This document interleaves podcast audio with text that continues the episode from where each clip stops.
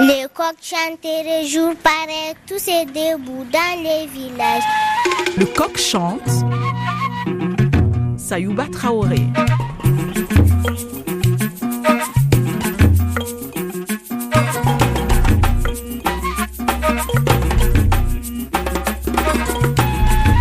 Aujourd'hui, nous allons découvrir ensemble l'association nigérienne pour un développement durable ou ANDD Garkwa. Cette structure associative est très active dans les régions d'Agadez, de Difa et de Zinder.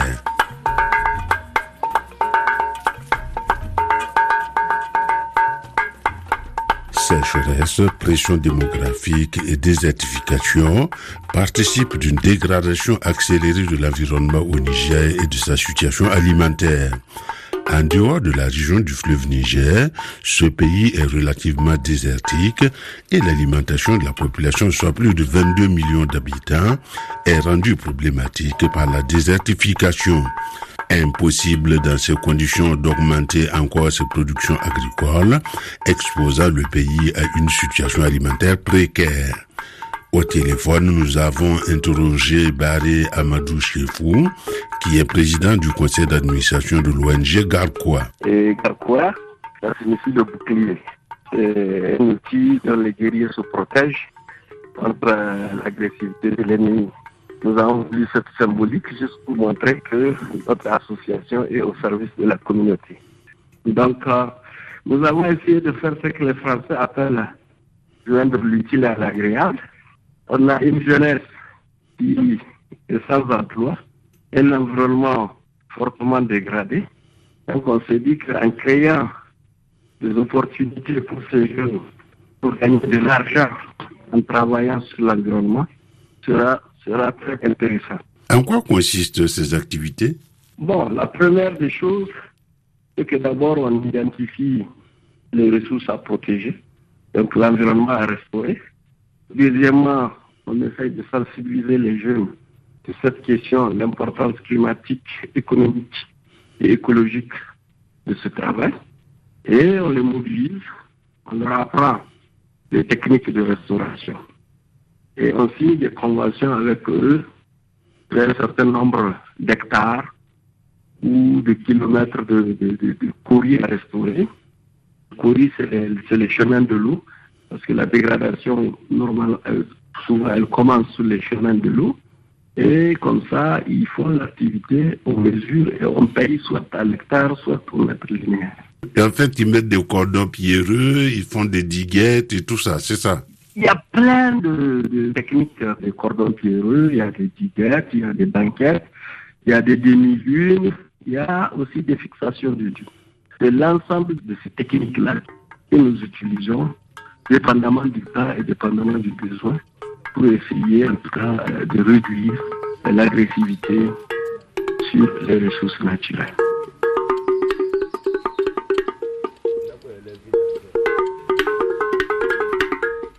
comprend qu'il y a une urgence qui consiste à préserver le peu qui reste. La désertification et la dégradation de l'environnement freinent le développement socio-économique du pays.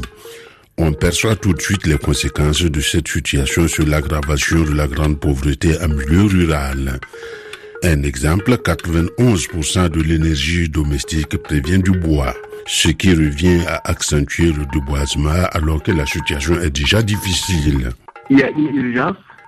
Donc il faut sensibiliser, déjà expliquer, parce que moi j'ai remarqué que généralement dans les villages, les gens vous disent que ça ne va pas, mais ils ne savent pas pourquoi. Exactement. Donc des fois je dirais qu'ils savent même, mais ils se disent comment faire, parce que nous quand on a commencé ce travail, Beaucoup de gens se disent, bon, c'est la volonté divine, vous pouvez rien, on ne peut pas lutter contre l'ensablement, on ne peut pas lutter contre l'érosion hydrique. Ben, aujourd'hui, avec le temps, finalement, les gens ont compris qu'il y a quand même des techniques très efficaces et que le plus gros, c'est surtout une question d'état d'esprit. Tant qu'on n'arrive pas à changer les mentalités des gens, à les amener à comprendre qu'en fait, ils sont acteurs et victimes à la fois, et qu'il faut juste changer certaines attitudes et entreprendre de, nouvelles attitudes. pour que les choses, même si on n'arrive pas à résoudre d'un clin d'œil, mais au moins en tout cas qu'on retarde cette dégradation et à terme qu'on puisse euh, l'annuler complètement.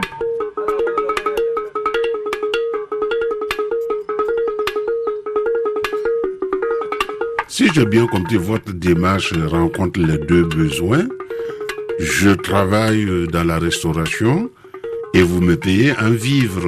Comme ça, euh, ça rencontre les deux besoins. Tout à fait. Il y a même euh, des paiements en cash. Il y a des paiements en cash parce que nous essayons aussi d'être économiques. On regarde ce qui se passe autour. Nous ne donnons de vivres que lorsque les marchés ne sont pas bien alimentés en vivres. Mais lorsque les marchés sont alimentés, nous préférons donner de l'argent. Comme ça, nous créons des économies locales. Donc, avec l'argent qu'ils gagnent, ils vont aller acheter. Ça fait bouger un peu l'économie locale. Donc, c'est très important d'éviter de venir euh, déverser des vivres dans un marché qui est déjà très sensible. Quoi. Donc, on essaie de regarder un peu tout. Hein. Le climat, la température, l'économie, le social, la cohésion. C'est un paquet de choses qui nous permettent de faire utile sans créer des situations désastreuses. Je vais essayer de voir si je comprends. C'est-à-dire que si vous, vous venez avec des camions, vous déversez des vivres, ça peut désorganiser le marché local. Tout à fait. Donc vous essayez d'éviter ça. Tout à fait, tant que ce n'est pas nécessaire. Par exemple, si on est dans une zone où le marché n'est pas alimenté, euh, où les vivres n'arrivent pas, ou bien ils coûtent trop cher, ben là, on est obligé de distribuer des vivres pour faciliter la vie aux gens. Si par contre le marché est très bien approvisionné, on évite d'apporter des vivres, donc on va faire du travail pour l'argent. Comme ça, les gens qui gagnent l'argent, ils vont aller s'acheter leurs vivres et ça fait tourner un peu l'économie locale. Bon, il y a une question, vous doutez bien que je vais vous la poser, c'est dans ces histoires de dégradation de l'environnement, de sécurité alimentaire, celles qui sont en première ligne, ce sont les femmes, et c'est elles qui en bénéficient le moins. Mhm.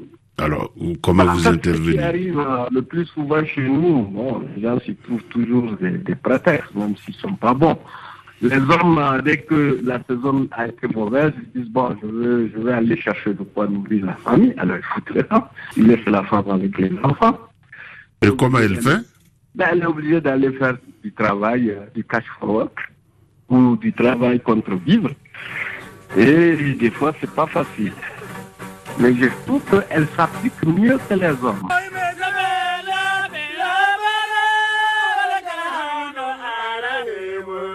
Il faut signaler un problème qui vient compliquer le travail d'une association. Le Niger est vaste, avec une superficie de 1,267 millions de kilomètres carrés, ce qui fait que les distances sont grandes alors que le réseau routier est défaillant. La route assure l'essentiel du transport des marchandises et des voyageurs, soit 90% des transports internes et externes de personnes et de marchandises. Cependant, l'état des infrastructures routières est loin d'être satisfaisant. Et on n'a pas moins de 950 kilomètres à parcourir entre Niamey, la capitale, et la ville d'Agadez, la ville la plus importante au nord du Niger, située entre le Sahara et le Sahel. C'est un des principaux points de passage des migrants clandestins dans leur longue marche pour traverser la Méditerranée. C'est à peu près 950 km. Alors que vous, vous intervenez et di- Au-delà vous intervenez d'IFA, Zender, tout ça, et ce n'est pas la porte à côté. c'est pas la porte à côté, ça demande énormément de logistique. Il faut être euh, toujours sur les routes. Et présentement, nous avons une équipe qui est dans le Kawar. Le Kawar, c'est un ensemble de quatre euh, communes euh, qui font frontière avec le Tchad et la Libye. C'est à 700 km d'Agadez. Donc, euh, si tu fais le calcul, Agadez, Niamey, 950. Euh, Agadez, Dirkou, 700 km. Donc, on est dans les 1400, 1500 km. C'est deux à trois jours de route. Et on n'y va pas seul. Il faut aller en convoi. Donc, le coût de la logistique est énorme. Deux jours en voiture pour aller, et c'est pas partout, et c'est pas partout qu'il y a de bonnes routes. Il n'y a pas de route. On se débrouille. Moi, j'ai fait ces zones-là, et je vous cache pas que des fois, je me donne comment les chauffeurs ici retrouvent. Bon, c'est comme ça, euh, nous sommes dans notre environnement, on le comprend, on le, on l'épouse, on essaye de faire avec, et puis ça va. Mais est-ce que les autorités vous aident euh, dans ces actions-là? Pour nos déplacements, il faut qu'on aille avec, euh, avec les forces de l'ordre et de sécurité. Il y a ces convois militaires-là qui nous rassurent.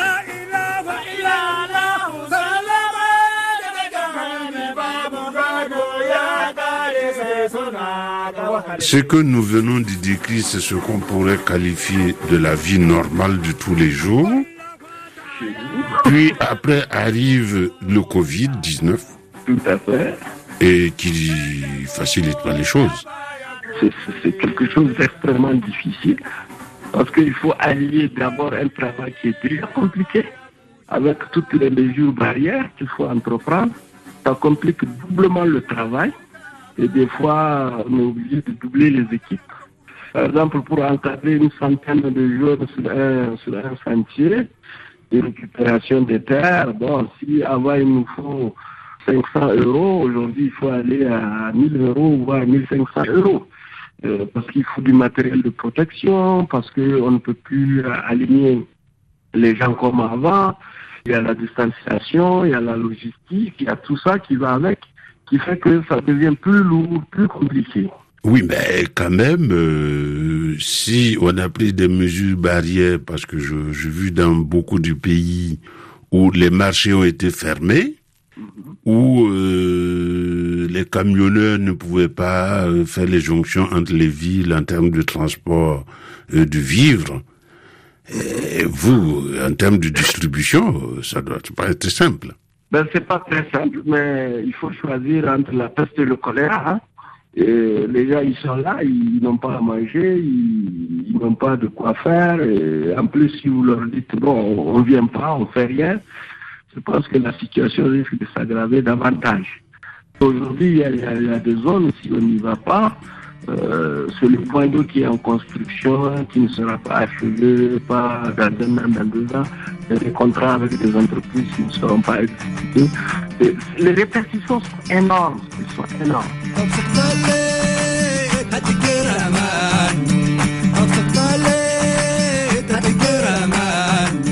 En réalité, la situation est bien plus difficile que nous le dit notre invité. En raison de l'insécurité alimentaire chronique et des maladies infectieuses, le taux de malnutrition et de la mortalité au Niger figure parmi les plus élevés au monde. Selon les estimations de l'Organisation des Nations Unies, près de 3 millions de Nigériens vivent dans l'insécurité alimentaire. Plus de 40% des enfants de moins de 5 ans souffrent de malnutrition chronique et les taux de malnutrition aiguë dépassent largement le seuil de gravité de 10% établi par l'OMS. Donc l'idée de l'ONG Garquois, c'est une distribution de vivres contre des travaux de réhabilitation de l'environnement. D'abord, il y a une assemblée villageoise avec les leaders locaux, donc un nombre restreint, une dizaine, une quinzaine de personnes. On leur explique, voilà ce que nous venons faire. Déjà, il y a des listes qui ont été préétablies, des gens qui sont bénéficiaires. Donc, euh, on s'assure, on crée des groupes. Jour 1, c'est le groupe 1 avec euh, une centaine de personnes. Voilà le dispositif. Voilà comment ça va être fait, la distance entre les personnes. Et on prépare déjà le colisage. Donc, on a des colis. Par exemple, s'il faut euh, 25 kilos de riz, 4 litres d'huile, euh, euh, quelques grammes de sucre, de machin, on fait le colis et on les dispose. Donc, chacun vient, euh, il prend son colis et puis, euh, bon, il s'en va. Quoi. Comme ça, on évite le brassage, on évite de faire des rangs, des trucs comme ça qui peuvent quand même euh, compliquer la situation. Une fois que tout le monde est informé et que ce dispositif opérationnel est pris sur le terrain, en principe, on n'a pas de problème. Parce que chez nous au Niger, quand même, il y a, avec le temps, on a pu développer tout un dispositif. Il y a ce qu'ils appellent les enquêtes de vulnérabilité qui sont faites en amont. Et ces enquêtes de vulnérabilité sont basées sur un certain nombre d'indicateurs qui nous permettent de savoir si la zone est sensible, si elle est vulnérable, si elle est déficitaire, etc. Donc on connaît tout le monde avant d'arriver, sur liste, des fois même avec photo. Et quand on arrive, les vivres, ils vont directement vraiment à ceux qui sont sur la liste. Mais il y a toujours des gros malins qui arrivent à se glisser dans les mailles du filet.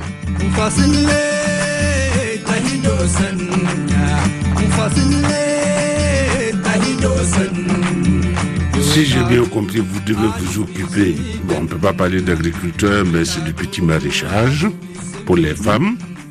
Vous devez vous occuper euh, du système pastoraux pour les éleveurs. Vous devez restaurer les terres. Tout à fait. Ben, il faut des partenaires, il faut un budget pour faire tout ça. Tout ça, il faut des partenaires, il faut des budgets, et souvent c'est ce qui manque le plus. Mais heureusement pour nous, quand même, il y a quelques-uns qui, acceptent de se mouiller la chemise et de se faire ce travail-là en amont. Par exemple, l'un de nos gros partenaires présentement, c'est le programme alimentaire mondial, qui vient d'ailleurs d'être primé prix Nobel de la paix. Je suis très content pour eux. Et parce que cet organisme fait un travail euh, formidable sur le terrain. Donc, avec la mobilisation des ressources du PAM, nous arrivons à faire euh, toutes ces activités d'une part. D'autre part, nous avons des partenaires aussi comme l'Union européenne, euh, comme euh, l'Agence française du développement, qui sont sensibles à nos dossiers. Nous formulons en fait des dossiers de projets, de programmes que nous soumettons à ces organes-là, à ces organismes-là, et qui, après analyse, sélectionnent nos dossiers et acceptent de nous financer. Voilà un peu comment ça se passe. D'autre part, il y a aussi des partenaires euh, internationaux qui viennent sur le terrain avec la ferme intention de faire telle ou telle activité. Et s'il arrive que l'activité est conforme à nos aspirations et à notre vision, on signe les contrats et nous, euh, on s'engage à faire le travail sur certaines conditions. Voilà un peu comment ça fonctionne. Mais j'avoue que ces dernières années, les partenaires se font de plus en plus rares à cause de cette situation de sécurité.